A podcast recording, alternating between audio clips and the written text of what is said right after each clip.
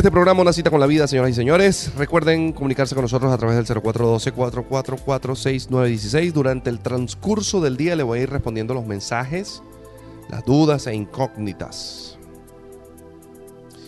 El tema del día de hoy, la cosecha, el Armagedón y la cena de las bodas.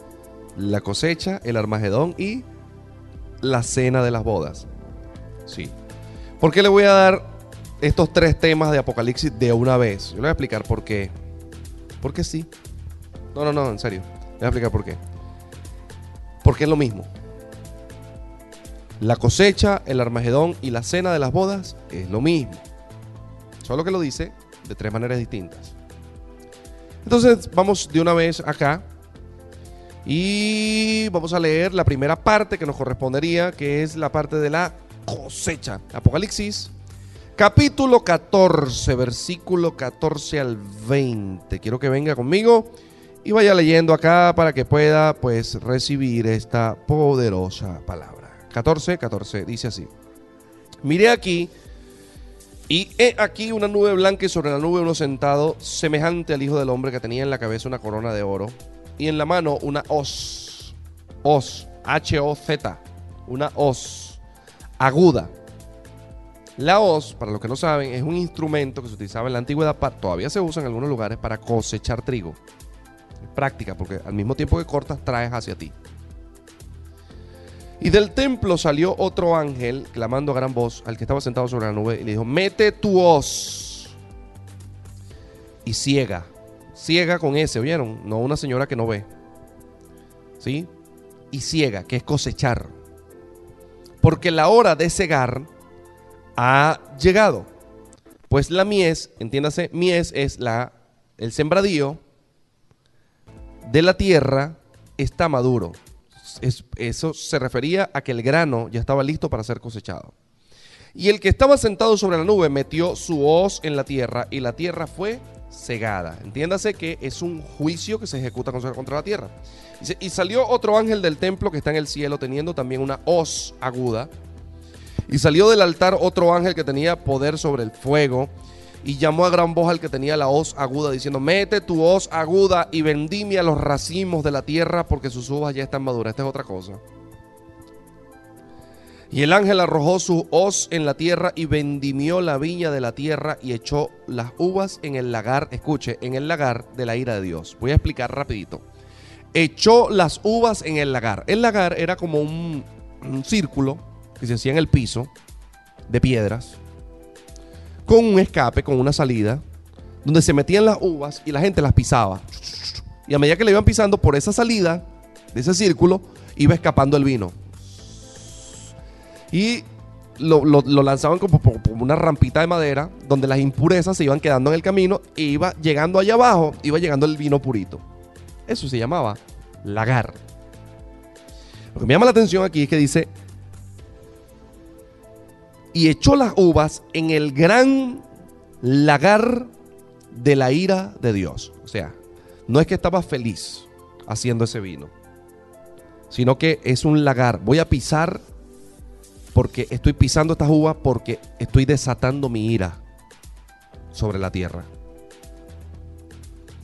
Y el ángel arrojó su hoja en la tierra y vendimió la viña de la tierra y echó las uvas, en, las uvas en el gran lagar de Dios y fue pisado el lagar fuera de la ciudad. Escuche, fuera de la ciudad. Y del lagar salió sangre. No supuestamente no estaban estripando uvas, pues. ¿Y por qué salió sangre? Porque no eran uvas. Es una guerra. Hasta los frenos de los caballos. Si ya no hay caballos, entonces hay carros. Y si son carros, tiene que darle por lo menos a donde está la banda de los frenos de los carros. Por lo menos unos 45 centímetros de sangre en el piso. Por 1600 estadios. Ya acabo de leer la cosecha. ¿Ya, ya captó la cosecha? Una guerra. Voy a leer el Armagedón. Mira lo que dice acá. Apocalipsis capítulo 16, verso 16. He aquí el 15, yo vengo como ladrón, Bienaventurado el que vela igual a su ropa para que no ande desnudo y vea en su vergüenza. Y los reunió en el lugar que en hebreo se llama Armagedón. Pero yo quiero leerles tres versículos anteriores. Dice, el sexto ángel, escuchen esto, esto es duro, duro. Derramó su copra sobre el gran río Éufrates y el agua de este se secó, para que tuviese preparado el camino para los reyes del oriente. Y vi salir de la boca del dragón y de la boca de la bestia y de la boca del falso profeta, estos tres compadres, tres espíritus inmundos a manera de ranas. Esto es una orden demoníaca. Pues son espíritus de demonios que hacen señales y van a los reyes de la tierra, es una orden demoníaca, en todo el mundo para reunirlos a la batalla de aquel gran día del Dios Todopoderoso. ¿Cómo lo llamó en el lagar? El gran día de Dios. ¿Cómo lo llama aquí? El gran día de Dios. Aquí yo vengo como ladrón, ta, ta, ta, ta. Versículo 16. Y los reunió en el lugar que en hebreo se llama Armagedón. ¿Por qué se llama Armagedón? Porque es el lugar de la guerra. Anteriormente se conocía como el Valle de los Reyes. Muchas guerras se desarrollaron en ese lugar. Y justamente ese lugar está fuera de la ciudad. Y vemos allá en, el, en la cosecha, dice, hey, vendimia y vamos a pisar las uvas fuera de la ciudad. Y aquí, otra vez, cuando hablan de Armagedón, hablan de un sitio, hablan de un lugar en específico. Armagedón se tiene que dar en un lugar específico que es en el Valle de Meguido. Entonces está hablando de una guerra. Una guerra. Observen lo siguiente. Voy a leerles ahora la cena de las bodas. No voy a hablar de las bodas del Cordero. Las bodas del Cordero es una cosa. Y la cena de las bodas del Cordero es otra cosa. Las bodas es el cierre del pacto de Dios con, con la iglesia. La cena, ya la van a ver. Apocalipsis capítulo 19, versículo 17. Dice así. Y vi a un ángel que estaba en pie en el sol. Para que los que no saben, sol indica aquí justicia. Y clamó a gran, voz diciendo a todas las aves que vuelan en el medio del cielo, vengan y congréguense a la gran cena de Dios. Para que coman carnes de reyes y capitanes y carnes de fuertes. Mm. Entonces Dios es antropofágico. Caníbal, pues. Dios es caníbal. Dios está enseñando el canibalismo aquí. Para que coman carnes de fuertes, carnes de caballos, de sus jinetes, carnes de todos los libres y de los esclavos, de pequeños y de grandes. Y vi a las bestias, a la bestia y a los reyes de la tierra y a sus ejércitos reunidos para guerrear contra el que montaba el caballo y contra su ejército. Aquí está el destino de la guerra, porque de una vez voy a hablar del destino de la guerra. Y la bestia fue apresada. Entienda, el anticristo. Y con ella el falso profeta, entienda, el sistema que le comunicaba.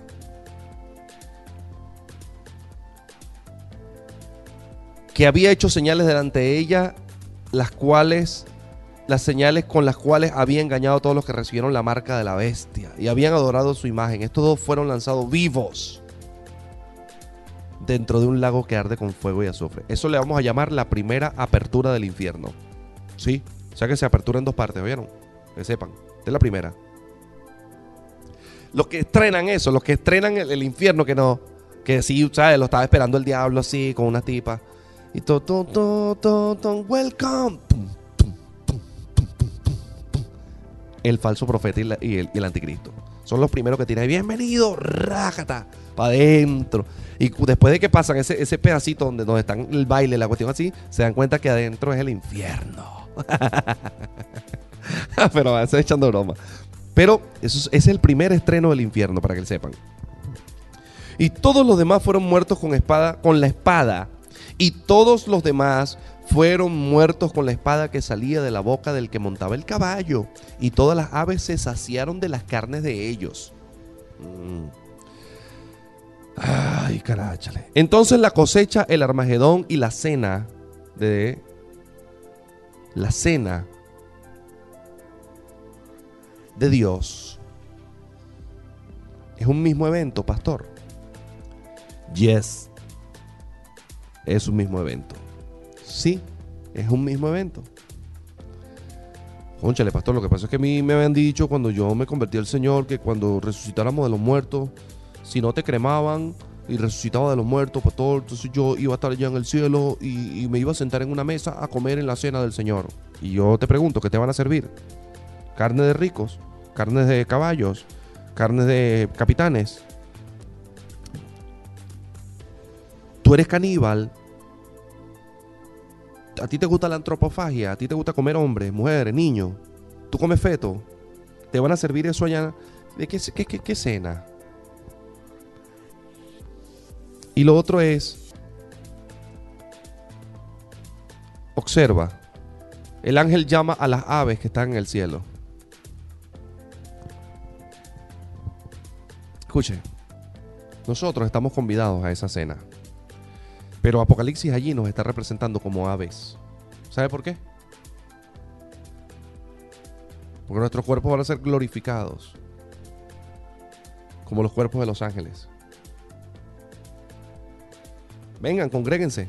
Quiero que usted no pierda de vista esto que le voy a decir. En uno de los mensajes a una de las siete iglesias, y lo invito a que lo lea, va a ver en- al final de una de ellas que dice así, el que persevere hasta el fin, yo, le daré que gobierne conmigo con vara de hierro y regirá a las naciones con vara de hierro. Yo quiero que usted entienda que los ángeles no vienen a gobernar con Cristo. Ellos nos acompañan en esta guerra. Quienes venimos a gobernar con Cristo es Israel y nosotros, el cuerpo de Cristo. Los dos pueblos que son uno. Cuando ese ángel dice, vengan, vengan, vengan, congréguense aquí las aves del cielo para que coman carne de reyes, para que coman carne de, capitanes, para que coman carne de, de- de pobres, de esclavos, de libres, de todo, venga. ¿Sabes qué está diciendo? Vengan, bajen conmigo en una nube blanca. Cristo volverá con poder y gloria. Nos levantará. Yo les voy a decir una cosa. Ese día que venga la nube blanca, ese día que viene la nube blanca, ese día se manifiesta la cosecha, el armagedón y la cena. El día que Cristo viene y se manifiesta en las nubes, mira cómo estoy uniendo todo, ¿bien? ¿Ve que sí, tiene sentido? El día que Cristo aparece, que la piedra que no fue cortada con mano golpea la estatua de Nabucodonosor en los pies.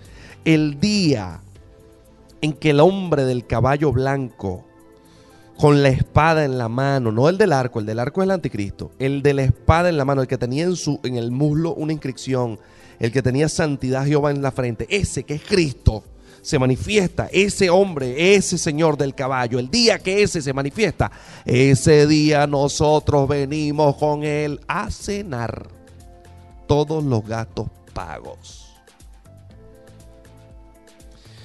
Resulta que esa cena también tiene vino. Porque el vino también está ya en la cosecha. Pastor, si el vino, las uvas que estripan es la guerra, ¿el trigo qué es? Baby, la resurrección de los dos testigos. Cuando él manda a cortar el trigo, él no va a, tratar el trigo, el trigo como paja.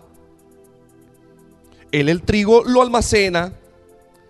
Ahí, cuando él dice, tira la hoz porque la mía está madura, está resucitando a los dos testigos. Está resucitando Israel y parte de los creyentes que se quedaron.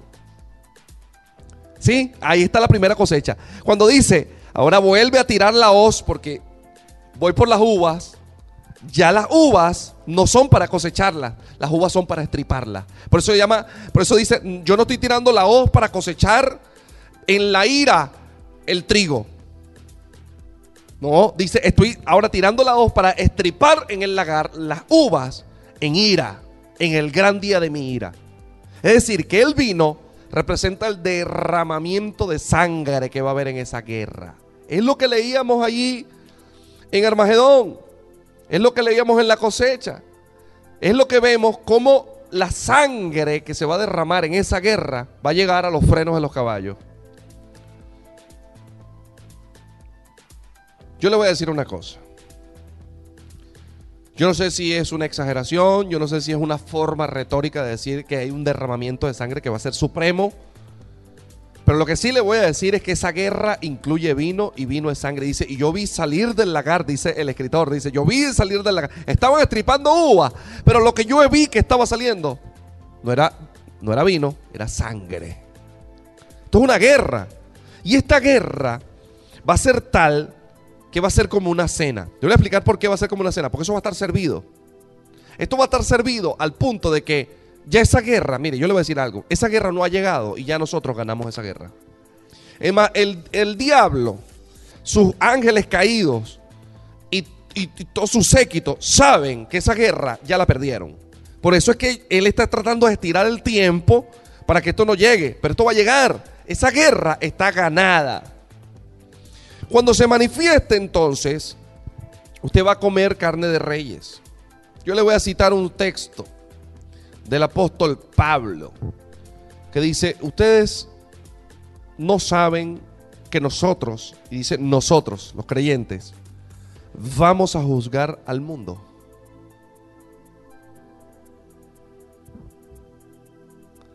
Y dice, no se venguen, no se venguen. Ustedes no saben que nosotros vamos a juzgar al mundo. Quédate tranquilo. El que te la hizo ahorita mañana lo vas a agarrar ya en el Armagedón. Pero más bravo todavía cuando el apóstol Pablo en ese mismo capítulo dice, ustedes no saben que nosotros también vamos a juzgar a los ángeles. Y usted se preguntará, ¿a qué ángeles, pastor? ¿A qué ángeles? Y yo le voy a decir, ¿a qué ángeles? A los que vendieron su dignidad, a los que se fueron detrás de Satanás. A esos también los vamos a juzgar. En la cena de Dios va a haber fidegua de esclavos. Puré de tramposos. Lomito encurtido de reyes. Va a haber en esa guerra va a haber un estofado de mentirosos. Porque eso hay que cocinarlos todos juntos, los mentirosos. Hay que meterlo en una olla. No puede hacerlo por separado. ¿Sí? Va a haber cachapa de los que se desviaron, ustedes saben en qué cosa. Con cochino. Ustedes no están entendiendo que el Evangelio no solamente se trata de resucitar de los muertos, sino también de venir con el Señor a establecer el reino en esta tierra. La gente está viendo el Evangelio como algo muy normal, como lo ven los hindúes. Vos nada más reencarno, resucito y ya, y, y, y da, camino por allá en un mundo con florecitas y mariposas como lo veían los egipcios. Dame el libro de los muertos para, para, pasar las pruebas y llegar allá al otro lado a lo que nosotros llamamos el mar de las cañas. ¿A qué? No sé, a caminar por ahí, a comer insectos. Pero el Evangelio no es así. El Evangelio no acaba tu vida, no te enseña que tu vida acaba tú metido por allá en un recinto, caminando con dos alitas pequeñitas doradas, desnudito como un angelito. Yo no veo eso aquí, yo no veo esa falacia de evangelio aquí. De angelitos desnuditos. Yo no sé, para, empezar, quién pintó los ángeles desnudos, honestamente. Y segundo, no sé quién le puso la bendita bichita esa uriola en la cabeza, que lo que representa es el, el, el bicho ese de Saturno. La adoración a Júpiter. No sé quién pintó a los ángeles así. Pero no nos vemos como una iglesia que va a andar como angelitos desnuditos flotando en la tierra. Más bien aquí estamos viendo que se nos llama aves. ¿Sabe por qué aves? Porque podemos volar, porque podemos atravesar el espacio y tiempo. Porque el, el Salmo dice claramente, Él hace de sus ministros flamas de fuego. ¿Y sabe qué? Los ángeles son ministros de Dios. Pero tú también y yo somos ministros de Dios y también somos flamas de fuego. Cuando venga el día del armagedón cuando venga el día de la cosecha, todos estos reyes y gobernantes que fueron injustos, que robaron nuestra nación, que mataron personas, que hicieron injusticia, van a caer en nuestras manos. Y cuando venga el juicio y el juicio se desate, no habrá piedad. La cena está servida. Y si hay gente del poder que me va a escuchar afuera del país o dentro de este país y está atento a lo que yo estoy diciendo, le hago este llamado. Haga las cosas bien ahorita. Para que mañana usted no tenga que caer en las manos nuestras en el juicio. Porque cuando se desate el juicio, créame lo que le estoy diciendo, se lo vuelvo a citar. Vengan aves del cielo para que coman carnes de reyes. Y reyes es gobernante. Y los pone de primero. Lo voy a volver a leer. Cosa tremenda. Para que y vi un ángel que estaba en pie en el sol y clamó a gran voz diciendo a todas las aves que vuelan en medio del cielo, ya los resucitados. Aquí estas aves que vuelan en medio del cielo está incluyendo a los ángeles y a los resucitados. Poderoso lo que estoy diciendo. Vengan y congréguense a la gran cena de Dios para que coman carne de reyes, lo pone de primero. Llamado a todos los gobernantes. Usted encabeza la lista. Haga las cosas bien. Deje de ampararse en la brujería. Deje de ampararse en la hechicería. Deje de ampararse en tontería. Y venga a la iglesia cristiana. Y no estoy hablando de la iglesia católica. Porque usted sabe lo que se hace ahí adentro y usted sabe lo que se, las cosas que ocurren allá adentro. No estoy hablando de esa. Estoy hablando de que ustedes saben que la verdad y el poder y el fuego no está entre ellos, sino que está con nosotros, la iglesia cristiana que gobierna este mundo.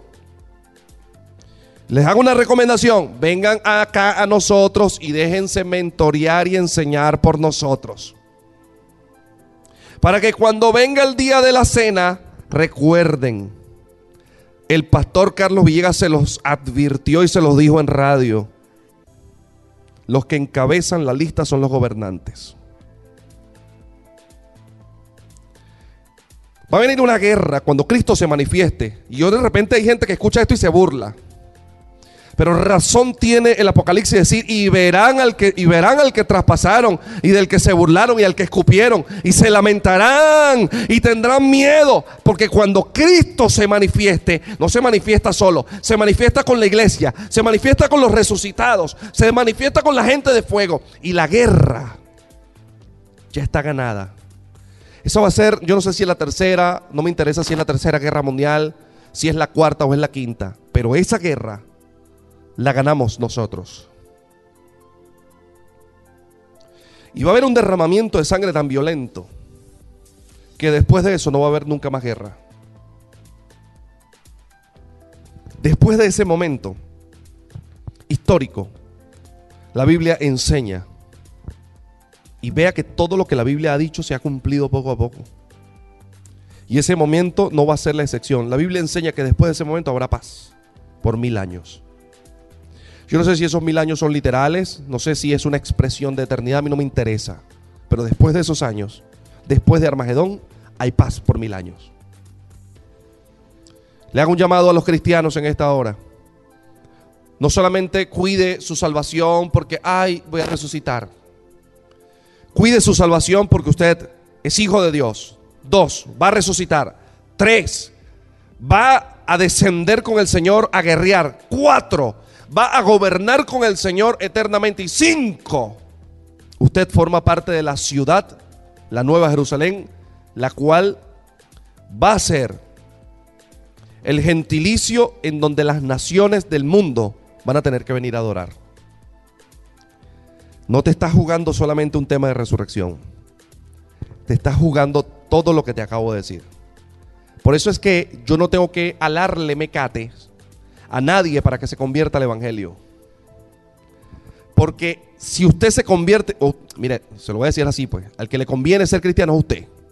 Yo no tengo por qué andar detrás de usted diciendo, eh, no convierte. No, yo te predico este evangelio. Y te digo, esto es lo que va a pasar. Y te digo, todo lo que ha estado en la Biblia escrito se ha cumplido. Y nadie puede negar que la Biblia es real. Y nadie puede negar que todo lo que está allí se ha venido cumpliendo. Y sin excepción se cumplirá lo que falta por cumplirse. Es problema tuyo si tú quieres ser cristiano o no quieres ser cristiano. Es asunto tuyo si te quieres convertir a este Cristo o quieres seguir perteneciendo al pedazo de religión esa que te vendieron, que te tienen engañado y embaucado. Porque ninguno de los que fundaron esas religiones, ninguno resucitó. Solo el Señor al que nosotros le servimos resucitó. Y si Él resucitó, nosotros resucitaremos. Y si nosotros resucitamos, también gobernaremos con Él. Ahí les dejo este trompo en la uña.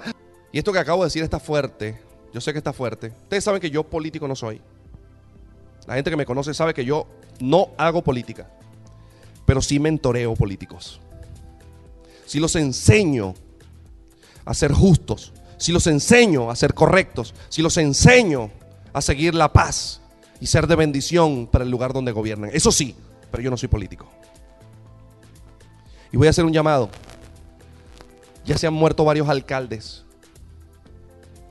de nuestra nación.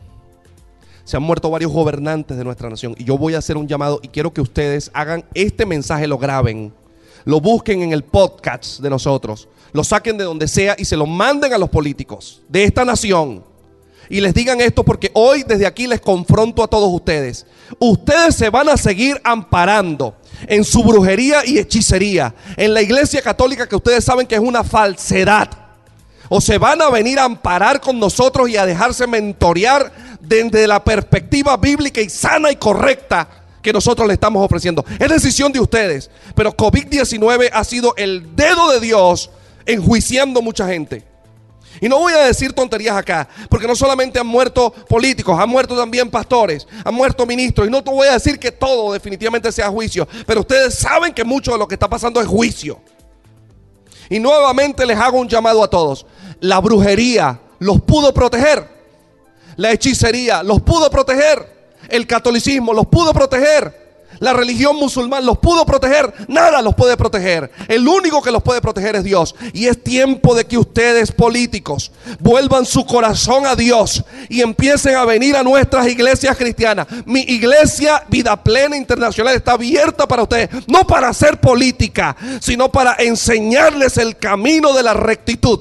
Para enseñarles el camino de la bendición. Para enseñarles el camino del deber ser. Ustedes serán tratados como hijos de Dios. Ustedes serán tratados como hijos que están siendo enseñados, que están siendo mentoreados para ser mejores gobernantes en esta Venezuela. Venezuela necesita de hombres que crean en Dios, no de hombres que crean en la brujería, no de hombres que carguen un index en su brazo, no de hombres que carguen basura y, y estén trayendo religiones y demonios a nuestra nación y pactando a nuestras plazas y a nuestros lugares con la masonería y con toda esa sarta de cosas que no tienen podrido. Se requiere quiere de políticos que renuncien a estas prácticas y que vengan a los pies de Dios. Y cuando les digo que vengan a los pies de Dios, no estoy diciendo que nos den nuestras riquezas. Yo no necesito nada de ustedes. No necesito real, no quiero carro, no quiero nada. Quiero el alma de ustedes aquí, siendo mentoreada por nosotros. Y si en su estado, querido político que me está escuchando,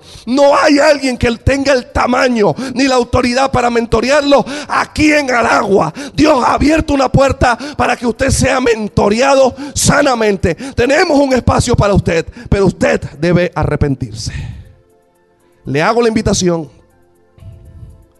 No a una religión musulmana. No a un catolicismo que usted sabe la barramucia que hacen. No a ese grupo de pastores de los cuales yo me separo de ellos, que andan pendientes de sacarle los reales al gobierno venezolano. De esos pastores que dicen que son pastores y no son nada. Que son, son tracaleros y sus manos están sucias. De esos no estoy hablando. No estoy, y quiero que usted sepa, quiero que usted sepa, querido amigo que me está escuchando, querido político, que si viene acá, debe venir con humildad, dispuesto a ser enseñado. Hay un espacio para ustedes, para mentoreo. El Señor ha puesto en mi corazón mentorear diputados, alcaldes, gobernadores. Y para los que no saben, yo lo estoy haciendo ya. Pero debo aclarar públicamente, no quiero dinero, no quiero cargos, no quiero nada. Quiero su alma, quiero su fe y quiero su humildad para dejarse enseñar. Les pongo un reto a todos ustedes. Si ustedes quieren hacer mejor política, yo les propongo a un Dios que les va a dar la sabiduría del cielo para hacer la mejor política que ustedes puedan hacer en esta tierra. Se los estoy diciendo. Cuando nosotros le impongamos las manos a ustedes sobre la cabeza y les unjamos como aceite y pongamos el Espíritu de Dios sobre ustedes, la misma sabiduría que tuvo Salomón esa misma sabiduría va a ser puesta sobre ustedes, pero se los estoy diciendo de frente y en su cara. En otras religiones no van a conseguir lo que hay en la iglesia cristiana en el mundo. En otras religiones no lo hay. Y si en su estado no hay una iglesia que tenga el tamaño para mentorearlo, entonces véngase de su estado y viene aquí y lo mentoreamos acá. Pero usted tiene que ser mentoreado por un hombre de Dios. Y con esto voy a cerrar mi mensaje. Y quiero que este mensaje, Alexander, vaya a las, a las redes sociales. Quiero que esto esté en el podcast. Y quiero que todo mi equipo de liderazgo promocione esto y lo envíen porque los políticos tienen que escuchar esta palabra. Se acabó el tiempo ya, señores. El Señor me ha hablado de un cortamiento que viene sobre muchos políticos aquí en Venezuela. Recientemente, hace una semana, mi esposa que es profeta me dijo, Carlos, el Señor me dijo que iba a cortar a, a 12 políticos de aquí de Venezuela. Y esto está tremendo, porque 12 no son 12 literales, es organización humana. Hago un llamado extensivo. Porque el dedo de Dios está allí. Ay, Dios está viendo lo que está pasando. Es tiempo de que vuelvan sus corazones a Dios. Yo no estoy diciendo que es para enjuiciarlos. Es, tienen que ser mentoreados. Tienen que cambiar de religión. Y venirse a nosotros. Es la única escapatoria que ustedes tienen. No pierdan el tiempo, no les crean a sus brujos, no les crean a sus magos, no les crean a sus hechiceros, no les crean a los que están allí, no les crean a ninguno de ellos, no les crean. Porque ellos van a querer retenerlos en la ignorancia, en la oscuridad y en la hechicería y en las cosas malas. Créannos a nosotros. Porque la verdad que es Cristo está en nuestra boca y nosotros somos testigos de su poder y de su, de su gracia. Busque cualquier lugar en, aquí en Venezuela donde ocurran milagros, señales y prodigios y se va a dar cuenta que no va a conseguir. Solo está ocurriendo dentro de las puertas de las iglesias cristianas. Búsquelo. Paralíticos levantarse, ciegos ven, gente siendo sanada de cáncer. ¿Por qué eso no ocurre en las otras religiones? Porque Dios no está con ellos y Dios no va a testificar con ellos. Y perdónenme mis palabras. Pero alguien tenía que decírselos en su cara. Vengan, los espero. Iglesia Vida Plena Internacional. Me contactan al privado. Pidan mi contacto. Mande un emisario suyo que pida mi contacto porque los voy a atender a ustedes personalmente. Pero ustedes tienen que ser... Quiero orar por ustedes. Necesitan ser librados de esta hora. El dedo de Dios ha sido puesto. Y Dios ya nos dio la palabra. Viene un cortamiento. Se los estoy anunciando. Viene un cortamiento. Ya empezó. Ya empezó. Esta mañana nos enteramos de uno ya. Entonces, voy a llegar hasta el final de, este programa diciendo que en la dirección general tenemos a Marilis Ponce, en la producción general de la estación tenemos a Aura Arias, en los controles está aquí Alexander que está temblando. Y quien les habló su pastor amigo y consejero Carlos Villegas. Este mensaje sea extensivo, repito, todo mi liderazgo, todas las iglesias que creen que esto es palabra de Dios, que sintieron el peso de esta palabra. No estoy jugando carrito aquí. Ni estoy, no, para que me reconozcan que yo quiero salir en la foto. Yo no quiero salir en la foto de nadie. Yo no quiero salir en la foto de nadie. No me interesa el protagonismo. Pero lo que Dios me dijo es real y viene. Anótelo. Dios le bendiga. Chaito pues.